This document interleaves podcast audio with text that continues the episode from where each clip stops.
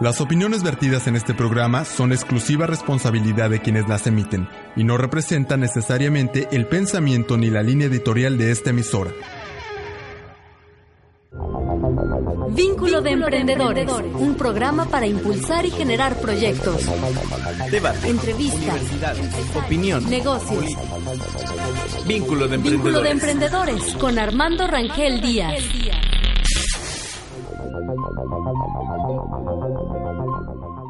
Nación donde pues en el barrio está generando mucho ruido, mucha inestabilidad, mucha contación y desafortunadamente estas cosas ojalá y fueran en materia de desarrollo económico, en innovación tecnológica, en ciencia, en tecnología, pero es en el no respeto de los derechos humanos. Desafortunadamente estamos siendo el patito feo del barrio aquí en Latinoamérica, desplazando a otros países en donde el respeto de sus derechos humanos pues son muy cuestionados y en México son súper cuestionados. Y desafortunadamente vivimos en condiciones eh, totalmente adversas donde violar la ley desde la estructura del poder es lo más cotidiano en donde pues se dispone de los recursos públicos, en donde la arbitrariedad, la prepotencia y el abuso de poder es lo cotidiano. Y bueno, esto ha redundado en que pues quien gestionaba en su momento a aquellos grupos y repartía aquellos grupos de poder y les repartía los espacios para que desarrollaran sus actividades ilícitas, pues parece que se han invertido los papeles. Ahora esos grupos delincuenciales son los que gestionan y los que determinan quiénes son los que pueden ser incorporados como legisladores, como regidores, como representantes populares en alguna estructura del poder. En estos contrastes tan, tan patéticos que han pasado en nuestro país, están pasando, pues no queda, no, no nos es ajeno y hemos hablado ya muchas horas, muchos minutos, ríos de tinta hay, pero también ríos de sangre, o sea, sobre los muertos y desaparecidos forzados en México, tanto de migrantes centroamericanos como con nacionales. Es dramática la situación que vivimos y la verdad tal vez haya la mejor disposición de algunos miembros que están eh, en las en las instituciones de procuración de justicia del país. Hay la mejor intención. Posiblemente yo no creo que Jesús Murillo Caram no tenga esa capacidad y esa sensibilidad. Al menos yo lo conozco hace tiempo no es mi amigo pero lo conozco y sé que es un hombre profesional. Así tal vez como Osorio Chón el secretario de la Defensa, el secretario de Marina y todos aquellos que en su momento estén en el ámbito de la seguridad federal. Pero ¿qué tanto ha permeado que estos grupos que ahora gestionan el poder y determinan quiénes ocupan las áreas estratégicas son los que van delineando los rumbos y el camino de toda una gran nación? ¿Hasta dónde podemos considerar quién gobierna en México? ¿Quién gobierna en Quintana Roo? ¿Quién gobierna en Cancún? ¿Quién gobierna en Campeche? ¿Quién gobierna en Tamaulipas? ¿Quién gobierna en Michoacán? Y se van a desgarrar las vestaduras a decir, no, es que es el gobernador y es el presidente municipal. Ahora bien, entonces, ¿por qué permiten, ¿por qué permiten que flagrantemente que se viole la ley a la luz pública? Pero ya no nada más con delincuentes, ¿eh? sino con legisladores en funciones. Con legisladores en funciones se viola flagrantemente las leyes electorales.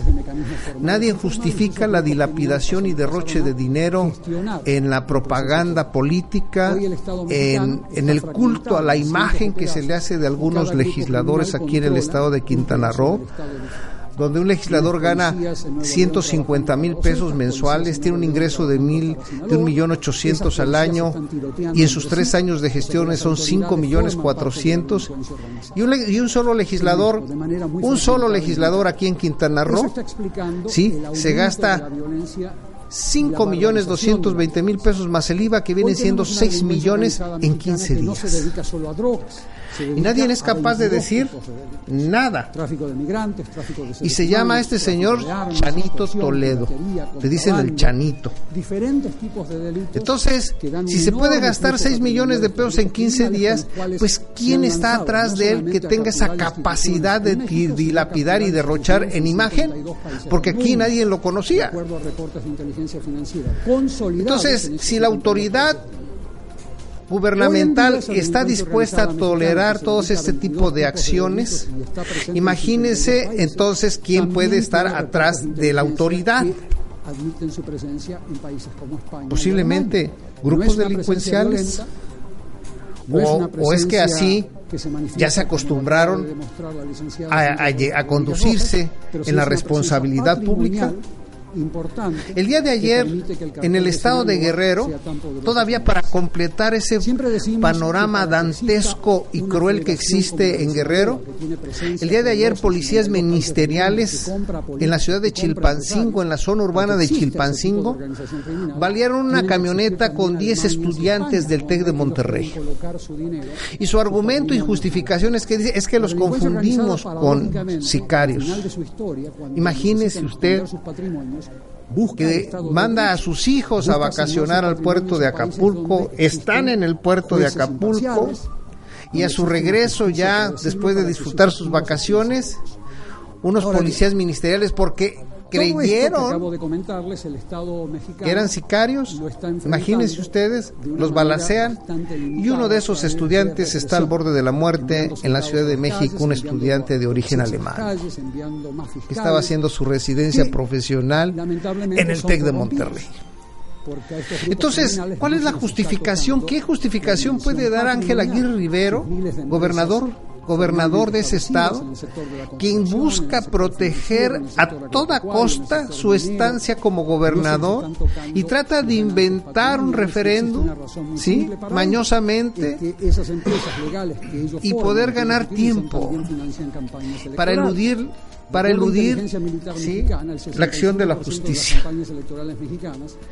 y el dolor de la sociedad, la crisis que ya le costó a México, todos esos esfuerzos que se hicieron de diálogos, de reformas estructurales que hizo pues la administración de Enrique Peña Nieto, buenas o malas, pues se fue al traste, porque hay un chingado gobernador de Guerrero que no respeta las leyes, pero así como no las respeta el gobernador de Guerrero, las respeta el gobernador de Quintana Roo el Estado mexicano aplica represión, pero lamentablemente Entonces, la represión no viene acompañada En esa circunstancia uno dice, ¿a dónde vamos a ir? ¿Y qué ejemplo les podemos dar a los muchachos cuando ellos deberían de estar viviendo y, de, y caminando, sí, deberían de vivir como becarios? Eso es impunidad. En alguna institución de educación. Pero ¿sabe qué? Deambulan como sicarios. Esa es la, la paradoja de este país. de becarios a sicarios solamente ni un paso es un suspiro. Esa es la condición que vive México son condiciones de veras alarmantes y posiblemente pudiera usted, estimado cibernauta, decir, es que están trillando con lo mismo. No, es que día a día las cosas en este país realmente nos asombran. Así como nos asombra que puedan balacear a 10 jóvenes estudiantes del TEC de Monterrey en Chilpancingo Guerrero, así como nos impresiona el día de ayer, en todo 15 días que un diputado local pueda gastar, dilapidar, derrochar y embarrarnos a un millón de habitantes aquí de la zona norte de Quintana Roo ¿sí? en donde los contrastes de la pobreza y la marginación contra la opulencia son abismales, este individuo pueda gastarse más de 6 millones de pesos sin ninguna justificación, violando todas las leyes electorales y todas las leyes que puedan existir, dice que porque iba a rendir un informe. Muchos me dirán, pero ¿cómo Eso, la verdad, no nos deja de asombrar. No nos deja de asombrar que en esos contrastes de desigualdad, de pobreza, de desempleo que existe aquí en Quintana Roo y en el país, haya un diputado local que se pueda gastar en 15 días ante la vista de todos, ¿eh? O sea, sin ningún rubor y sin ningún pudor. Para hablar de este tema, el tema del día de hoy es cómo extrae la mafia riqueza tributaria, industrial, comercial y forzada de países. ¿Qué es lo que tiene que hacer? ¿Con quiénes se tiene que coludir? ¿Con quiénes tiene que amarrar? ¿A quiénes tiene que imponer? A quienes tiene que chantajear, quienes los representan tanto en lo público como en lo privado, de qué se están valiendo para que las mafias y los cárteles mexicanos tengan representación en 52 países del planeta. El día de ayer en España desactivaron una red de lavado de dinero de mexicanos. Y así como han desactivado redes de narcotráfico en Colombia, en Perú, en Uruguay, en Bolivia, en Brasil, en Indonesia, en Malasia, así en México. ¿Con quiénes? ¿Cómo extrae estos cárteles esta riqueza tributaria que obtienen de manera indebida? Pero también la riqueza industrial la riqueza metalúrgica, la riqueza ¿sí? de la venta de la gasolina que hacen públicamente en las ciudades donde extraen de los ductos de Pemex la gasolina y la están vendiendo en camionetas afuera de las gasolineras. Y nadie los ve. Esto está en la ciudad de Matamoros, en Reynosa, en toda la franja fronteriza de este país con Estados Unidos se está llevando a cabo esto. ¿Cómo le hacen? ¿Cómo extrae? ¿Cómo extrae esa, esos cárteles y esa mafia? ¿Con quiénes se tiene que coludir? Para hablar de este tema yo le doy la bienvenida al licenciado Javier Silva Rodríguez. Javier, muy buenos días. ¿Qué tal? Buenos días Armando, buenos días a todos. A, nuestro amigo Luis Esquiel. Ordóñez. No, no, Orozco. Orozco, perdón. Luis Esquiel Orozco. Ordóñez es un buen amigo. Buenos días. Que por cierto es notario. ¿Pero de qué Ordóñez? Yo hablo de David Ordóñez. Ah, yo hablo del otro que, era hotelero. Que, estaba en Fonatur. Rentador de autos. Felicidades a los dos. El otro Ordóñez ese que dices es de Valladolid. Valladolid, exactamente. exactamente. Pues, ¿cómo ven ustedes? ¿Cómo perciben el cuarto cómo estos cárteles, estos grupos criminales que existen en todo el mundo van permeando a la sociedad y van estableciéndose una, una línea casi ya imperceptible entre lo que debe de ser y no ser entre el derecho y la parte nociva de estar fuera del derecho. Pero en esa línea imperceptible han comprado empresas, industrias, comercios, equipos de fútbol, equipos de básquetbol y han permeado en la sociedad y ahora pues también tienen sus propios presidentes municipales, sus propios legisladores, sus propios gobernadores. Yo no sé si embajadores también, porque hubo uno que en un momento dado esgrimió que los cárteles mexicanos no son grupos de terroristas, sino son grupos empresariales. Entonces dice, ah, caray, es un factor. Ah, caray, entonces ya ahí ya se pone uno en estado de alerta porque fue el embajador de México en Washington, ¿eh? pero había mucho consumo el señor Sarucán. En la época de Felipe Calderón.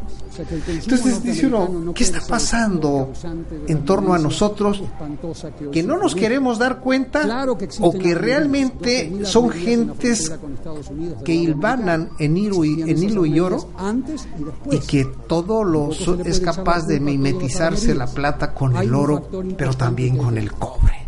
O sea, no habían enseñado el cobre. ¿Cuál es la opinión de ustedes? ¿Cuál es, la percepción? ¿Cómo le harán?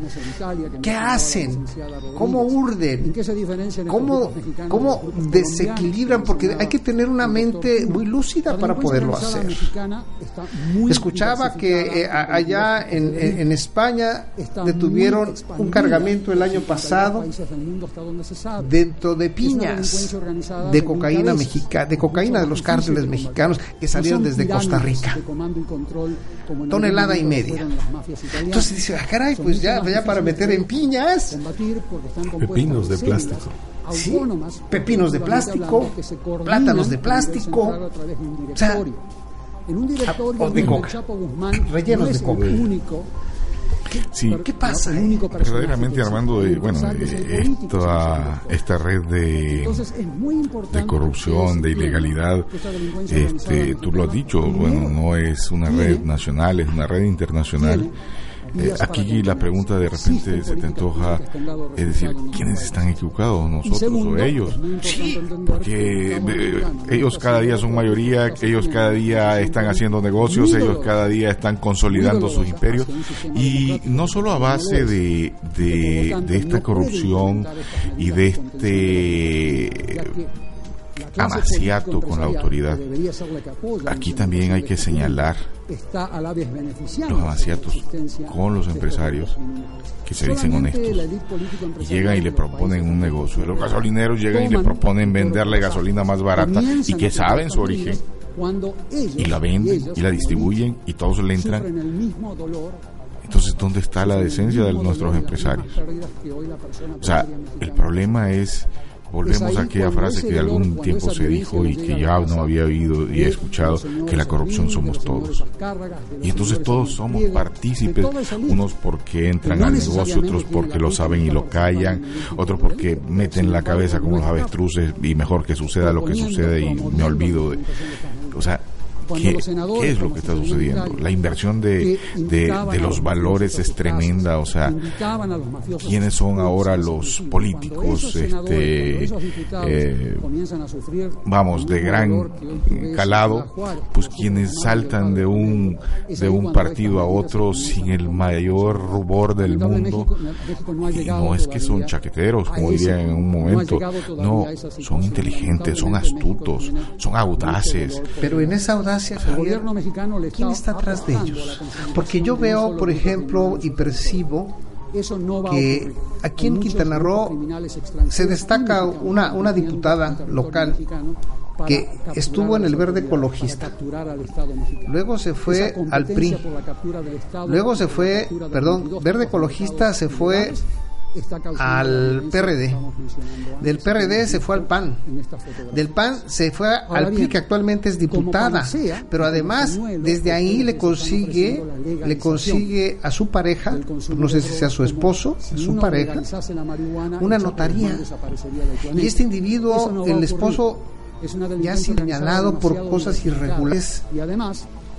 Sí, en la vida pública que él ha llevado, ha sido señalado cuando fue director de la cárcel municipal aquí por corruptelas y ahora es notario en Playa del Carmen. Entonces uno dice, ¿quién podrá tener toda esa gama ¿Será audacia nada más? ¿Será versatilidad? ¿O quién le facilita las cosas? Mira, siempre, siempre hemos dicho que poderoso caballero es don dinero. Y quienes están en el manejo de todo esto lo hacen con un fin de lucro, definitivamente, de buscar eh, que las leyes te favorezcan, que la opinión de los funcionarios te favorezca, que la decisión de los funcionarios te favorezca. Y entonces esta corrupción tremenda se da ese contubernio entre los corruptores y los corruptos tremendo. Pero no olvidemos que no solo la autoridad está metida en el ajo. También, desgraciadamente, los empresarios que se dicen honestos le entran cuando las utilidades son importantes, le entran también al negocio. Y eso es lo grave y lo preocupante, que nuestra sociedad día a día se va descomponiendo a tal nivel de que ha invertido los valores. Y como decíamos, hoy es el, el político, el empresario este, eh, exitoso aquel que llegó y obtuvo a través de dádivas y demás una concesión que no le es factible a todos los demás, una, una opinión y un, un contrato sabemos cómo se obtienen desgraciadamente los contratos de obra y, demás en, en, el, en el gobierno. Es decir, pero no solo es, no solo es la autoridad que está permitiendo esto, sino que quien lo está realizando así. Y bueno, ese es, ese es el éxito, ese es este, las cualidades del mimetismo también político. Estamos invirtiendo los valores. Ese es el grave problema. Y hoy nuestros hijos quisieran eh, eh, eh, ahora sí imitar a muchos de esos grandes empresarios, de esos grandes políticos, de esos jóvenes que hoy están en la palestra sin haber tenido una carrera política, llegaron del, del, del, este, del andarivel a la presidencia de un partido, a la, a la presidencia de un congreso. No hay experiencia, pero tampoco hay honestidad. Y aquí todo parece indicar que aquí necesitan a alguien que les genere esa gestión, que se les facilite. Y aquí observamos que esa, esa, esas facilidades pueden ser las que pueden estar brindando algunos partidos políticos porque todavía no llegan al punto donde se sienten para poder establecer cuáles son los parámetros de la limpieza y la claridad con que se deben de conducir estos partidos políticos. Ahí vemos, observamos, y no hay que ir muy lejos, a Carlos Navarrete, dirigente, el nuevo dirigente del PRD a nivel nacional, el Partido de la Revolución Democrática, tratando de salvar, a como dé lugar, al gobernador Ángel Aguirre Rivero de Guerrero, que es un pseudo perredista que antes fue un militante priista que de repente también eh, hizo eh, obra del mimetismo, ¿no? De repente se convirtió en amarillo. Y, y fue un hombre que encubrió una matanza cuando él fue gobernador interino en Guerrero. Por parte del PRI en aquel entonces. Por parte del PRI en aquella época. Entonces todo esto habla de que hay alguien también que no quiere incomodar a estos grupos no les quiere pegar en el bolsillo. Ha habido muchos bancos, principalmente el HCBC, que ha sido señalado por lavado de dinero. Si en España pueden desarticular el día de ayer domingo que lo dieron a conocer una red de lavado de dinero de mexicanos que han estado asentados ahí en España desde hace cinco años. O diría Sarucán, de empresarios mexicanos. De empresarios mexicanos, como decía Sarucán, es, el embajador mexicano en Washington. Luis que ¿qué, ¿qué interpretación le podemos dar a estas circunstancias? ¿O qué interpretación tú personalmente le das? Mira, este, yo estaba, este, estaba escuchándote de las historias estos de los personajes que llegan a líderes políticos o ocupar posiciones por ejemplo, el personaje este se llama José Luis Toledo y le dicen Chanito. Ah, sí, sí, sí, perfecto. Sí, Porque su papá era el Chano, o es el Chano. Una persona que vive en Playa del Carmen, que también fue... Presidente municipal de Playa del Carmen. Presidente municipal y también fue diputado aquí en Quintana Roo. Y siempre se han distinguido por vivir del erario, extorsionar al mismo, estar metido y ahora ya pues ya está su hijo, ¿no? El chanito que ha enchanonizado con propaganda todo el estado de Quintana Roo. Pues sí, con unos gastos que se creen deben ser millonarios por lo que se ve. Pero pues este, ¿qué caso tiene estos informes de estos diputados locales? ¿Qué caso tienen? Yo no le veo el caso y es un tiradero de dinero cuando tú vas al Hospital General aquí en Cancún y está la gente fuera quejándose de que no hay medicamentos y de que su pariente está en el suelo dentro del hospital. Entonces son cosas muy graves estas situaciones. Pero también este siento Armando que como que no estás tú a favor de este gobierno de Quintana Roo. ¿Será? Los criticas mucho, eres muy duro con ellos y yo creo que ellos hacen su mejor esfuerzo para promover ese turismo de primera, de ser un gobierno progresista, un gobierno generador de empleos y veo que tú tienes una posición muy muy especial con respecto a eso, muy radical, muy parcial. No, no, y yo soy- siento no que soy comprensivo con ellos. tienes que tienes que verle su lado bueno. Entonces, ¿qué, ¿qué pasa en este tipo de situaciones? Como tú dices, ¿cómo en España sí los descubren y en México no desmantelan? Pues porque pareciera ser que en México los que están inmiscuidos o son parte de los jefes de esas bandas aquí en el país son o pudiera ser tal vez funcionarios públicos.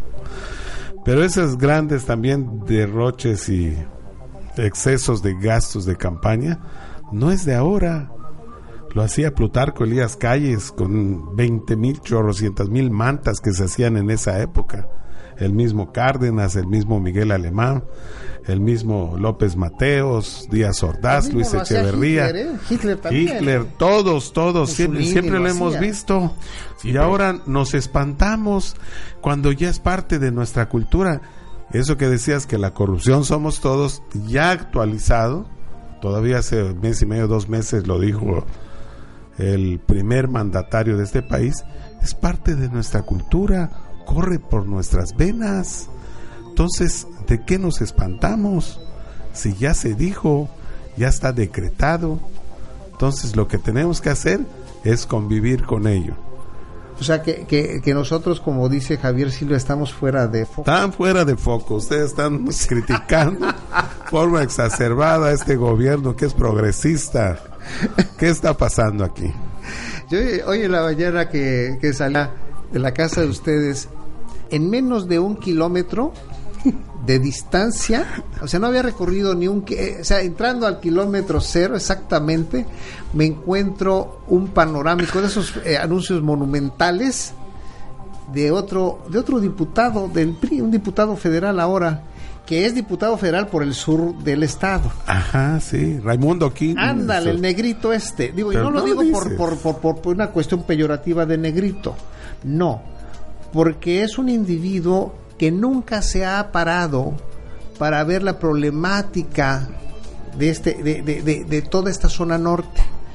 Y sale, sales hoy en la mañana, salgo hoy en la mañana y en el lapso de, de un kilómetro que había recorrido, hay ocho espectaculares de la imagen de él para su informe legislativo.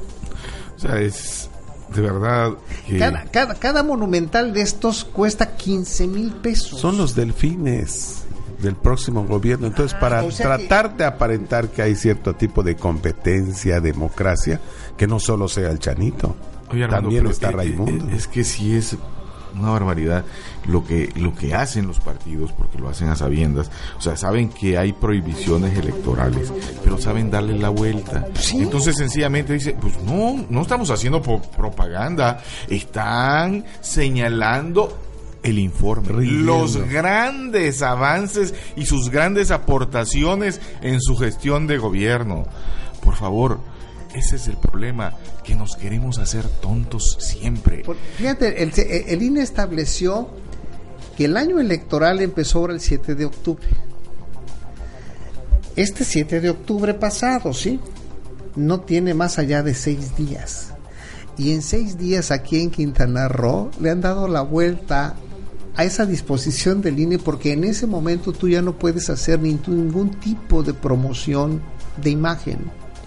Es lo que se establece en, en los nuevos acuerdos que hicieron de la nueva ley electoral. Por eso es que es asqueroso. Yo, ta- yo también vi en, en- en- en algún momento un empresario dándole la vuelta a esto y anunciando su negocio con su presencia física porque se quería lanzar a una candidatura. Y lo hacemos y lo hacen y cada día burlan todas las leyes que se puedan. El problema, no, e- eso no es astucia, es deshonestidad. O sea, el burlar una situación se puede. Claro que se puede, le investigas y, le das la vuelta, sí, pero no está el compromiso moral de respetar las leyes. ¿Qué diablos? O sea, ¿qué, ¿cómo puedes confiar en un legislador que es el que hace y el que postula leyes que esté buscando cómo darle la vuelta para llegar, cómo darle la vuelta a la legislación existente? ¿Cómo? ¿Cómo, ¿Cómo puedes confiar en esta persona que luego que se siente en el curul va a legislar en favor de la sociedad? Que hacen leyes con trampa para burlarse de ellas. Entonces, por, digo, por eh, favor. Eh, eh, entonces es ahí, caemos entonces que es en ese momento en donde se mimetizan unos con otros, delincuentes de cuello blanco con delincuentes comunes. O sea, hay un híbrido que está ahí surgiendo de porque el único, lo único que, el, eh, el único común denominador que yo veo entre los dos, ¿sabes qué es? La impunidad. Pero siempre ha sido así. No, pero bueno, hay un marco absoluto de impunidad. Entonces, y si siempre ha sido así, así ha sido también en España, en Estados Unidos, Así ha sido en todo el planeta. También se han dado, solo que en Estados Unidos, si le descubren al gobernador del estado de Nueva York que tiene un hijo fuera de matrimonio, al día siguiente renuncia a la persona. Y aquí en México no. Aquí se pueden tener 20 mil casas y hijos. llegar a presidente de la República no hay moral, no hay, no hay, no hay respeto. esa situación de moralidad este, de los americanos a mí siempre me ha dado risa, la verdad. Porque, pero es porque engañan a su electorado. porque todo el mundo se da cuenta de lo mismo. Todos no igual eh, aquí. Eh, el, mismo que engaña, pasa lo mismo. El mismo que engaña, el mismo que se dice engañado, le escarbas y tiene la misma situación, entonces la, la, autoridad moral para la crítica no la existe, vamos, y, se ocupan de esas situaciones. Vamos a cuestiones más de fondo, de mayor moralidad, de mayor responsabilidad. Por ejemplo, pero por, ejemplo, en Estados Unidos resulta que después el gobernador es tiene tendencias gay, pero está casado, siempre ha dicho que su hijo, que su familia, y después le descubren amoríos con otro hombre, el día siguiente renuncia. Es decir, cuando menos ahí hay una vergüenza, una vergüenza política. Pero aquí, por ejemplo, aquí digo, y no aquí hay sinvergüenzas. Aquí hay sinvergüenzas. Y aquí voy a multicitar al, más multicitado de todos, que fue obvio. Hay, hay dos. El, el, el, el, gober, el gober precioso, ¿sí? De Puebla, Carlos eh, este Marín. Sí, sí. Marín y Joaquín Hendrix Díaz de Quintana Roo. ¿Y Fidel Herrera? Ay, bueno, pero... ¿Y Ulises Ruiz? Ah, él lo tiene aquí como delegado del PRI. Ah, bueno, bueno. No hables mal de él, ¿eh? O sea, si tú estás diciendo, fíjate que me estás diciendo. Es el gran asesor. Es el este. gran, el gran hacedor de, de ahora de, de, de, candidatos y todo eso. Bueno, Joaquín Hendrix, por ejemplo, fue más que obvio que se le encontró en Barcelona con su querida, porque todavía no se separaba de María Rubio. estaba en Barcelona? También. estaba aquí. Ah. Aquí. también estaba en Barcelona, ¿no? No, todavía no ha tenido familia con ella. sí, sí tiene familia. Bueno, yo no sabía, ¿no? Bueno, estaba aquí y de aquí se fue días antes de que llegara el huracán Isidor. Categoría 5, ¿eh? Él ya sabía que venía el huracán. Categoría 5. Pero se fue con su querida a Barcelona. Y allá estaba en Barcelona y teníamos el huracán aquí enfrente, categoría 5. Pues ahora sí no sé si fue el gran Dios y todo lo que tú quieras. Afortunadamente ese huracán no pegó. O sea, aquí nos pasó como categoría 2 aproximadamente. Pero no nos pegó. Y el individuo estaba allá. Regresó indignado y quiso meter a su mujer, a María Rubio, a un manicomio porque le armó un pancho del tamaño del mundo. Porque él dijo que se había ido con una con otra señora. Así es. Entonces, vaya, en ese vil descaro, en ese vil descaro este individuo terminó su gobierno y ahora es un miembro distinguido del PRI nacional. El Consejo Nacional. El Consejo Nacional del PRI. vamos a Entonces, esa situación porque digo, hay, algo más de fondo. que, no hay. El 2 de octubre no se olvida. a, lo que voy. Que sencillamente. A, lo que voy, el 2 de octubre no se olvida, así como no se olvidan muchas cosas. Eh, lo, lo de fondo es eso. ¿Por qué lo hacen? Lo hacen porque hay un alto grado de impunidad. ¿Quién les da ese grado de impunidad, Javier? Nosotros, la sociedad, que, no, reclamamos, que no, hacemos. No, es la sociedad. Sí, hay un tenemos mucho de culpa. Hay, un, grupo, hay, un, grupo, hegemónico, que está por sobre la sociedad que decide las cosas. Sí, pero, pero la sociedad se queda callada y ni ah, siquiera dice. Ah, y porque, eh, porque tenemos un doble discurso y porque tenemos doble cara. pero si quieres ir a manifestarte, te rocían la saca 45 qué se queda callada? A ver, ¿por qué podemos pensar por qué fue esta matanza o esta desaparición de estos jóvenes? De estos jóvenes que iban a protestar para el 2 de octubre. ¿A quién le mandaban el mensaje? ¿Se lo mandaban a quién? ¿A este país? Estaba escuchando a Enrique Peña Nieto, a, a, Osorio Chón, a Jesús Murillo. No. ¿Sabes qué? Nos estaban mandando el mensaje el crimen organizado coludido con, el crimen de la autoridad, el mensaje a este país, a la sociedad civil, vean cómo es, hacemos, ¿sí? Escarnio y papilla a los que piensan diferente. A quienes piensan diferente de nosotros. A que quienes quieren cambiar el statu quo. Nosotros somos dueños de este territorio y aquí y allá Sí, pero si hoy, hoy, si hoy mandan en las calles, entonces luego van a mandar en nuestras casas. Claro. Ese es el problema, ¿no? bueno, no, estaba, bueno, no estaba pasando en Michoacán que no llegaban a los hogares y les decían a los señores, ¿sabes qué? Me llevo a tu esposa y prepárame a tu hija porque van a cohabitar conmigo hoy. Así lo estaban haciendo en Michoacán. Sí, por eso Mirel les dijo, no, vamos a hacer las autoridades. Y así lo están haciendo en Guerrero. ¿Sí?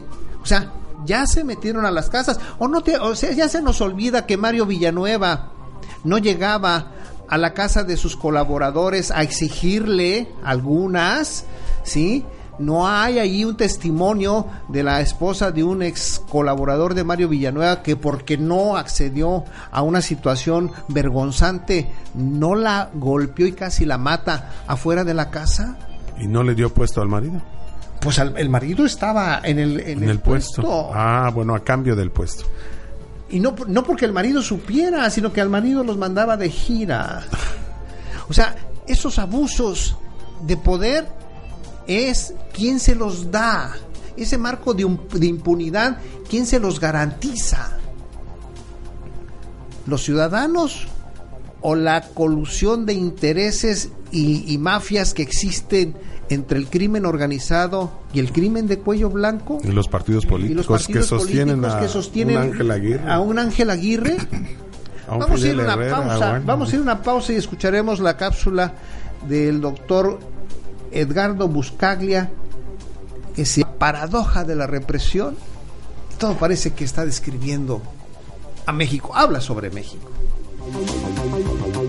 a este crecimiento desmedido de la delincuencia organizada son diversos. Son políticos, son factores sociales, son factores económicos, la globalización de los mercados, por ejemplo, ha hecho que exista un lado oscuro de la globalización, han disminuido las barreras que antes le impedían a los grupos criminales que traficaban seres humanos, que traficaban drogas, esas barreras ya no existen y hoy se puede eh, generar un negocio criminal ilegal con muchísima más facilidad que hace 40 años. Los avances tecnológicos han hecho lo suyo. Pero digamos que en el caso mexicano, eh, el fenómeno de violencia organizada, barbarizada, como el que acaban de presenciar ustedes en la presentación de la licenciada Cintia Rodríguez Rojas, se da a través de factores concretos muy interesantes. La delincuencia organizada en África, por ejemplo, ha, crecido debido a factores asociados a la ausencia de Estado. La delincuencia organizada en México ha crecido y ha prosperado debido a la gestión de un Estado donde existía un partido único por muchas décadas que utilizó a la delincuencia organizada para los propósitos que hoy se conocen a través de obras numerosas que se han publicado. El Partido Único de Estado, de alguna manera, durante muchas décadas, gestionó a la delincuencia organizada, como está demostrado en los casos de eh, Miguel Ángel Félix Gallardo un capo de capos que en su momento, durante mucho tiempo, controlaba a muchos de estos grupos criminales que hoy están en puja, que hoy están compitiendo. Y a través de la transición política de la cual México en parte se ha beneficiado y en parte se ha perjudicado en los últimos años, hoy esa transición política donde se ha marchado hacia un sistema de competencia electoral, donde vemos muchos partidos compitiendo por alcaldías, compitiendo por gobernaciones, hoy a través de esa competencia político-electoral, los grupos criminales pasaron de ser gestionados por el Partido Único de Estado, que tenía un control reticular en lo político, en lo económico, en lo social, ese partido único de Estado ya no existe y hoy lo que nos encontramos son partidos que compiten por el poder de manera caótica, sin instituciones adecuadas para el control de financiamiento electoral, sin instituciones adecuadas para el control patrimonial de las alcaldías, sin instituciones adecuadas para el control político de los miembros de los partidos. Y eso sucede más allá de mis interpretaciones, simplemente leyendo los informes, por ejemplo, de la Auditoría General de la República Mexicana, donde da cuenta de cómo los alcaldes toman dinero federal, se compran camiones y automóviles y se los llevan a la casa al final de los mandatos. Esas son publicaciones de los reportes que hoy existen en México. Vamos a ir una pausa y volvemos a vínculo de emprendedores con el licenciado Luis Esquiel y el licenciado Javier Silva Rodríguez. Volvemos a Vínculo de Emprendedores.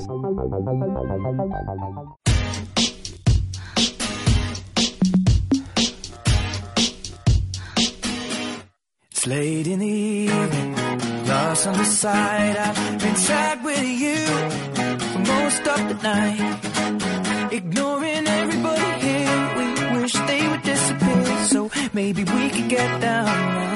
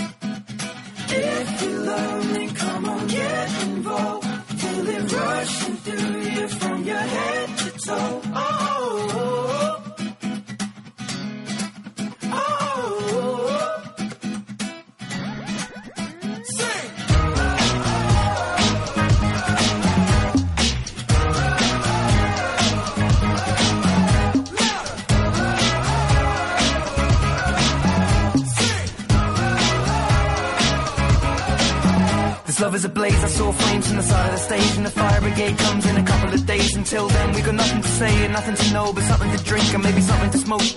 Let it go until our roads are changed. Singing we found love in a local rave. No, I don't really know what I'm supposed to say, but I can just figure it out and hope and pray. I told her my name and said it's nice to meet you. Then she handed me a bottle of water with tequila. I already know she's a keeper. Just from this one small act of kindness, I'm in deep. If anybody finds out, I meant to drive home, but I drink all of it now. no Not sobering up, we just sit on the couch. One thing led to another, now just kissing my mouth. I need you, darling. Come on, set the tone. If you feel me falling,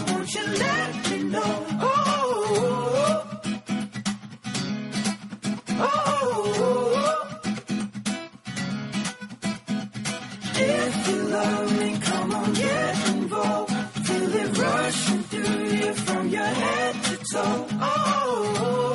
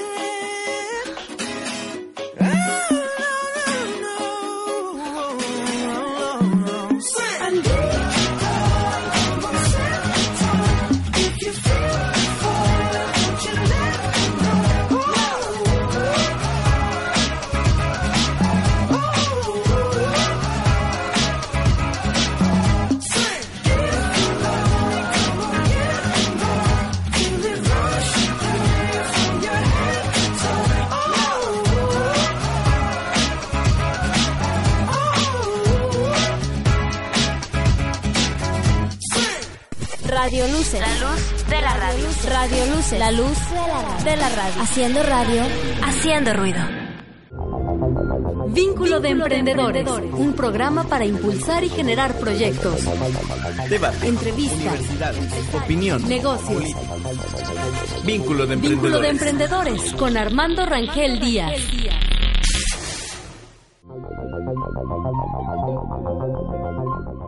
Volvemos a vínculo de emprendedores desde Cancún, Tanarro, el Caribe mexicano, con nuestro tema del día de hoy. ¿Cómo este el crimen organizado, riqueza tributaria, industrial, comercial y forzada de países? ¿Cómo le hace? Se han ido apoderando de territorios cada vez más amplios, de regiones enteras, de estados, de penínsulas y de todo un país. Del 2006 al 2012 hubo más de 120 mil muertos por una guerra contra el narcotráfico.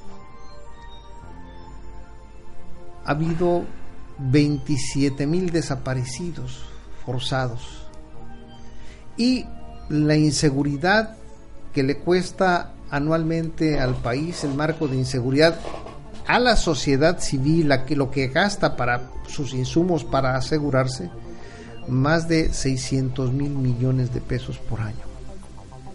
O sea, hay un negocio muy amplio. Hay 22 actividades ilícitas o 23 actividades ilícitas que el crimen organizado en México realiza. Y todas ellas producen cantidades de dinero extraordinarias.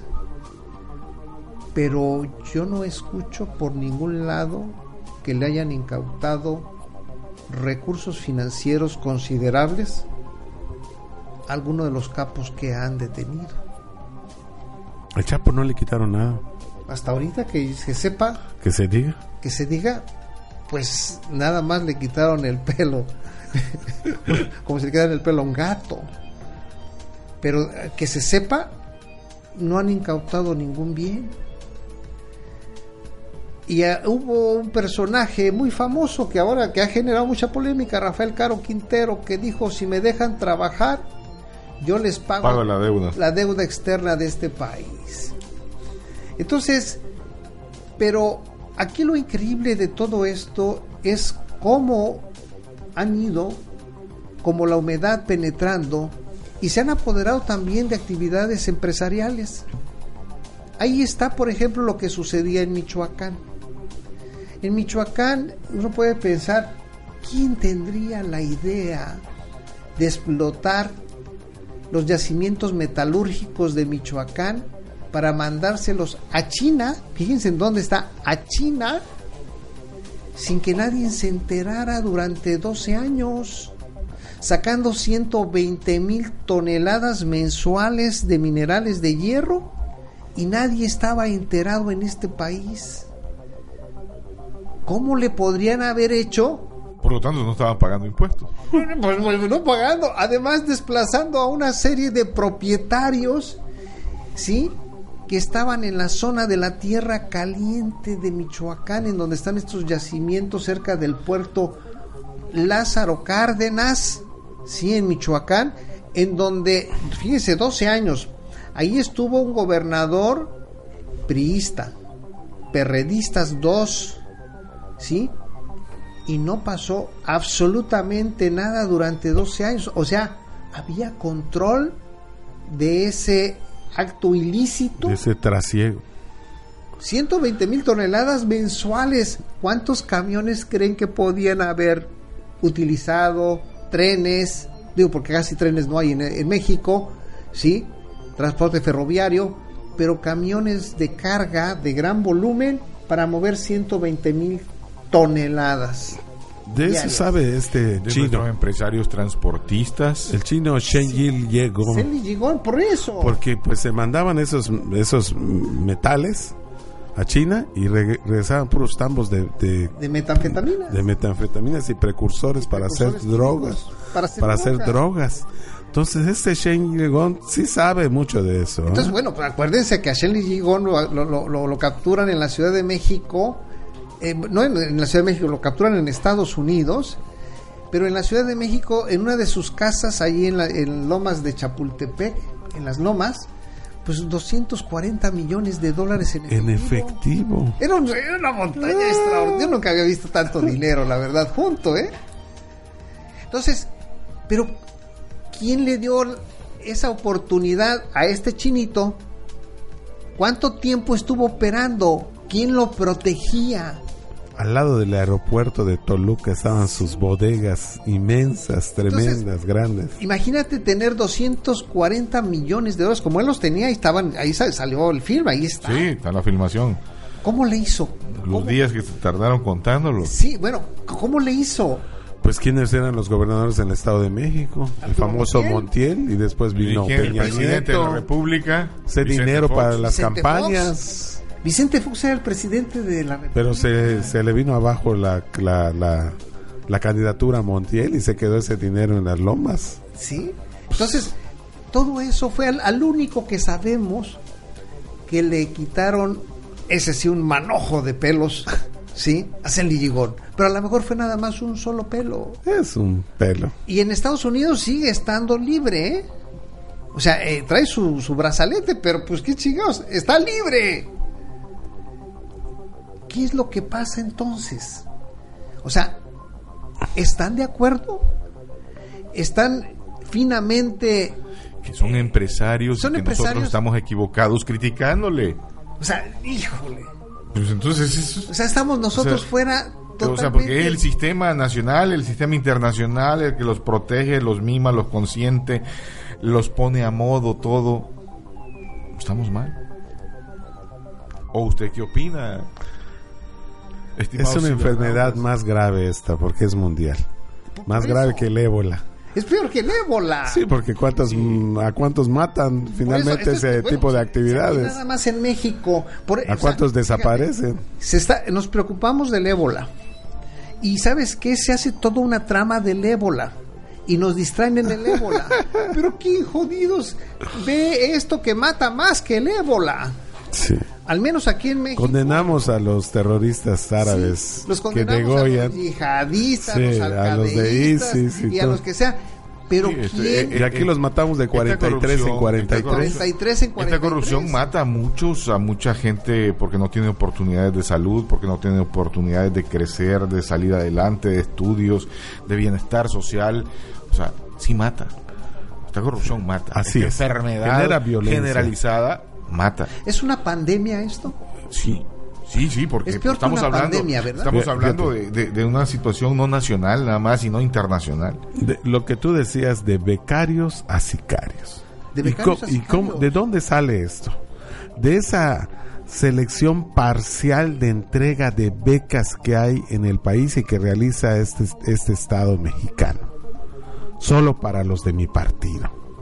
Entonces, esta selección parcial de entregar estas ayudas de desarrollo social a solo unos cuantos, a los que sí vienen a mis meetings, eso genera violencia y va en contra de la democracia, de las libertades y genera violencia. Esa entrega parcial de apoyos genera violencia en este país. Y lo que te decías, que a lo mejor no son malintencionados estos como Murillo Caran o como Osorio Chong. Y yo pienso que, ¿sabes qué? Son un excelentes histriones estos cuates. Son, dominan toda la gama actoral. El drama, la comedia, la parodia, hasta la farándula, el vodevil. No, son excelentes, excelentes histriones. Pues vaya, tenemos, o sea, superamos a la meca del cine, a Hollywood. Claro, como dijo aquí el licenciado Javier Silva.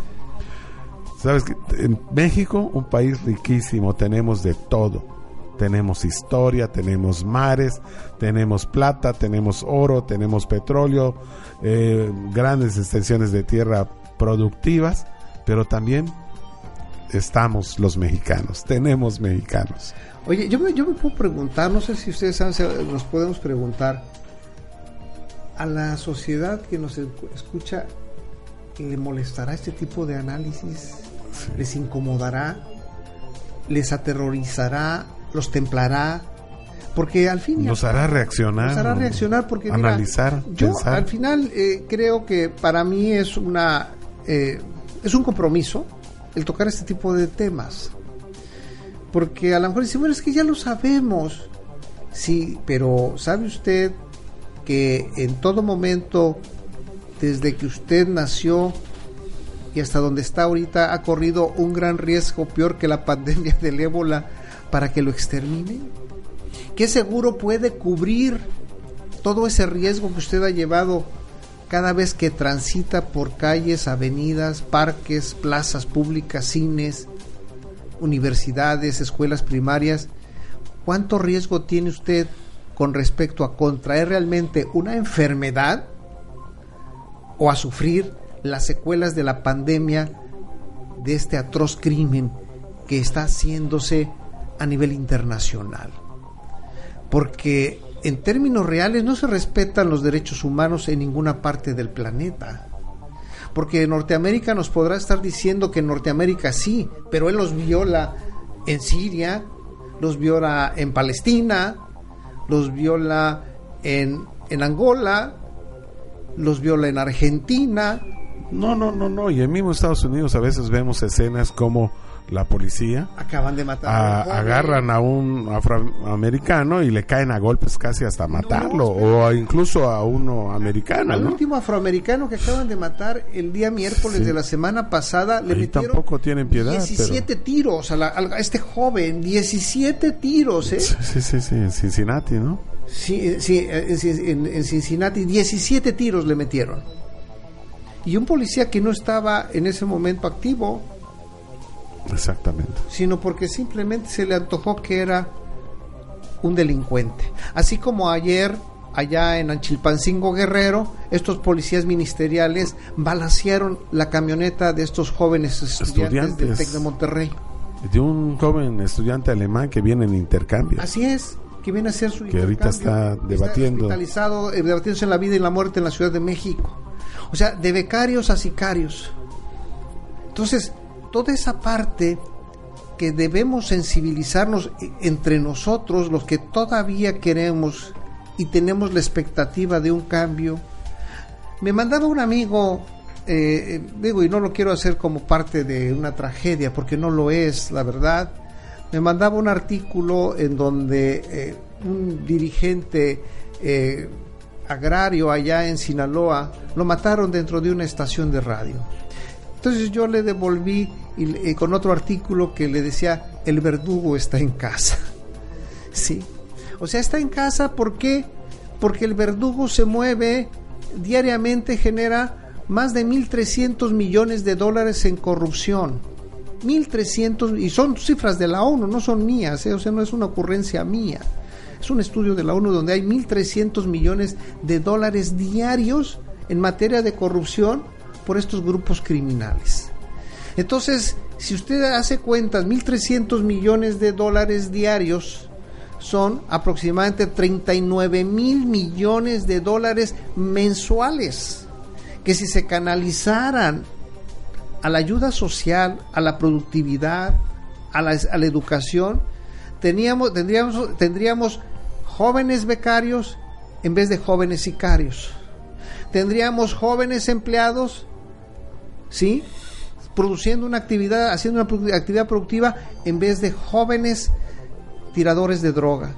Tendríamos arte, tendríamos cultura, pero se han valido de una serie de debilidades de los grupos de poder para entonces sí mimetizar la función pública con la acción privada, con la función privada y poder entonces tener los dos elementos, uno, o te extermino con el desempleo o te extermino con la inseguridad.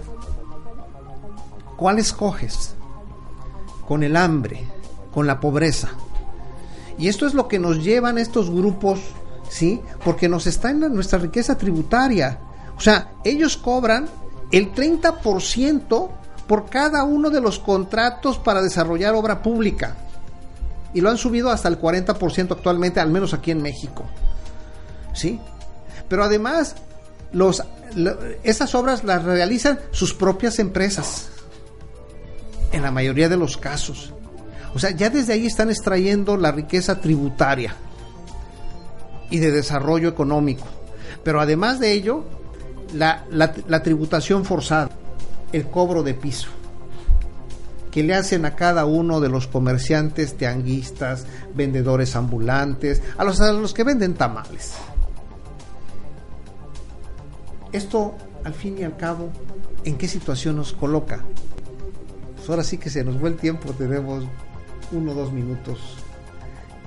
Javier Silva. Te digo, e, es que es que es desconcertante día a día, o, por lo menos lunes a lunes que nos vemos y, comentamos todas estas situaciones. Hay veces que te tienes que sobreponer a toda la información que nos llega de, de este problema de corrupción y de contubernio entre la delincuencia organizada y la no tan organizada del gobierno. Entonces dices tú, eh, los ciudadanos este, comunes y corrientes ¿A merced de qué estamos? ¿Dónde se van los impuestos que se pagan? En vez de eh, irse a satisfacer una necesidad de seguridad, es aumentar la inseguridad, institucionalizar la inseguridad y que entonces venga el gobierno después con sus leyes a través de los organismos este, legislativos a quitarnos día a día cada una de nuestros derechos ciudadanos o de nuestros derechos humanos a cambio de una aparente seguridad. Eso es lo que está sucediendo. Pues mira, y, sí, yo escuché esto que dijiste con interés de que qué piensan los que nos escuchan pues nos lo pueden hacer llegar a través de las redes, ¿no? Claro. De Twitter, de la página de Facebook que tú tienes y que nos digan qué es lo que piensan, ¿no? Es decir, que de lo que aquí comentamos, qué se obtiene, qué, qué se deduce, qué se piensa. Y pues nos vemos en el próximo programa. Muchas gracias. Y bueno, yo al final me pregunto, y, y bueno, si estos hombres como se les puede poner en tela de juicio, son hombres públicos, el Procurador General Jesús Murillo Cara, Miguel Ángel Osorio Chón, secretario de Gobernación, el propio secretario de la Defensa, el secretario de Marina, el propio presidente de la República. Si ellos no están inmersos en esto, ¿qué tanto riesgo corren también? ¿Qué tanto riesgo en su momento puede generar que estos servidores públicos se especuló mucho que en su momento este joven secretario de gobernación de Felipe Calderón, el señor este Muriño, le hayan derribado su avión. Al secretario de Seguridad Pública, dos secretarios de Seguridad Pública que inexplicablemente también sufrieron accidentes aéreos.